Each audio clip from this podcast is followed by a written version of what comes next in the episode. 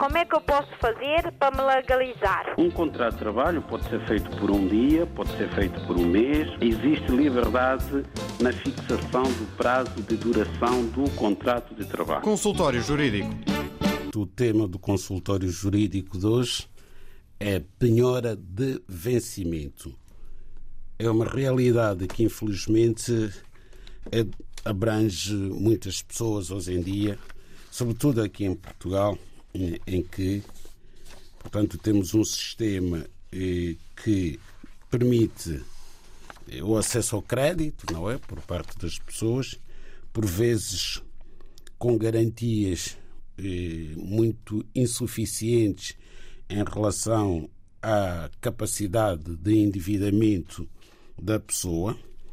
Então, quando é concedido o crédito e se houver incumprimento por parte do devedor, portanto, não cumpre, não paga as prestações que foram acordadas entre o credor, que normalmente é a banca, ou empresas parabancárias, e o mutuário, que é o devedor, havendo incumprimento, o credor pode recorrer a vários meios para a satisfação do seu crédito. E uma delas, e a mais fácil de todas, é naturalmente a penhora de vencimento. Bom, eh, é importante percebermos aqui dois aspectos essenciais em relação a esta, a esta matéria. O primeiro aspecto é a natureza da dívida. Portanto, quais são as dívidas que levam à penhora do vencimento e como é que, esse, como é que essa penhora é feita. Nós temos dois tipos de dívida, fundamentalmente. Temos dívidas contraídas entre sujeitos privados do direito, é o que acontece normalmente entre as instituições de crédito e pessoas singulares ou pessoas coletivas, como sejam as empresas e temos outro tipo de dívida que é aquela que ocorre entre o Estado e o particular. Portanto, o Estado não empresta dinheiro, aqui não se trata de um crédito eh, ou do empréstimo que eventualmente o Estado concede a um particular, porque isso não existe. O que existe são as obrigações do particular para com o Estado, que, quando não são cumpridas pontualmente, geram uma dívida do particular para com o Estado. Essa dívida é considerada dívida fiscal. Podemos dar o exemplo do imposto, que não é pago a tempo e horas. Podemos dar o exemplo de uma contribuição, como seja a contribuição para a segurança social que não é paga, então essa falta de cumprimento destas obrigações gera uma dívida que é considerada dívida fiscal. Qual é a diferença fundamental entre a dívida entre sujeitos privados de, eh, de direito e a dívida entre o Estado ou instituições do Estado e o particular?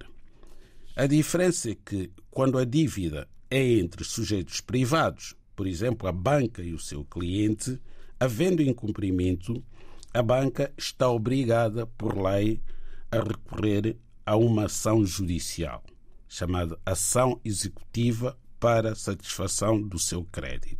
Ao passo que, tratando-se do Estado, o Estado não recorre a uma ação judicial ataca diretamente o património do devedor através da penhora dos seus bens ou do seu vencimento, porque trata-se de uma dívida considerada dívida fiscal e beneficia por isso mesmo dessa prerrogativa de não ter que recorrer previamente a uma ação judicial, o que é muito mais gravoso, naturalmente, porque o devedor não tem os meios de defesa à sua disposição que tem quando a dívida é uma dívida privada e é precedida de uma ação judicial de execução.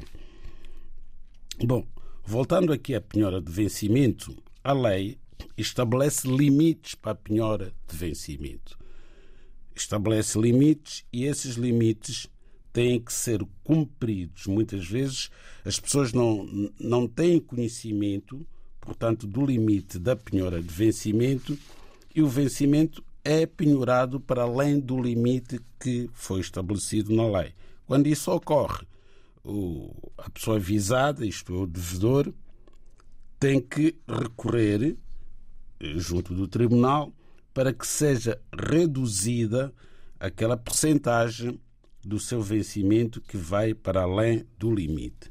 Normalmente as empresas eh, mutuárias, os bancos e outras empresas parabancárias, quando, portanto, requerem a penhora do vencimento do seu devedor, é sempre um terço. Pedem sempre a penhora de um terço do vencimento da pessoa. Mas um terço do vencimento da pessoa, sobretudo naqueles, naquelas situações em que as pessoas têm um vencimento baixo, é muito oneroso. Sobra muito dinheiro para as necessidades das pessoas. Quando isso ocorre, as pessoas podem, e não sabem, mas deviam saber, requerer ao Tribunal para que a penhora seja reduzida para um sexto, é menos do que um terço. E podem, inclusivamente, em alguns casos, requerer ao Tribunal que sejam dispensadas, sejam isentadas do pagamento da dívida durante um ano. Portanto, se a decisão do Tribunal for favorável, pode acontecer que a pessoa fique isenta do pagamento, não há perdão de dívida. O tribunal decide, em função das despesas da pessoa, que durante um ano não vai pagar nada. E passado um ano, se tiver sido requerido, o desconto do vencimento passa para um sexto em vez de um terço. Como é que eu posso fazer para me legalizar? Um contrato de trabalho pode ser feito por um dia, pode ser feito por um mês. Existe liberdade na fixação do prazo de duração do contrato de trabalho. Consultório Jurídico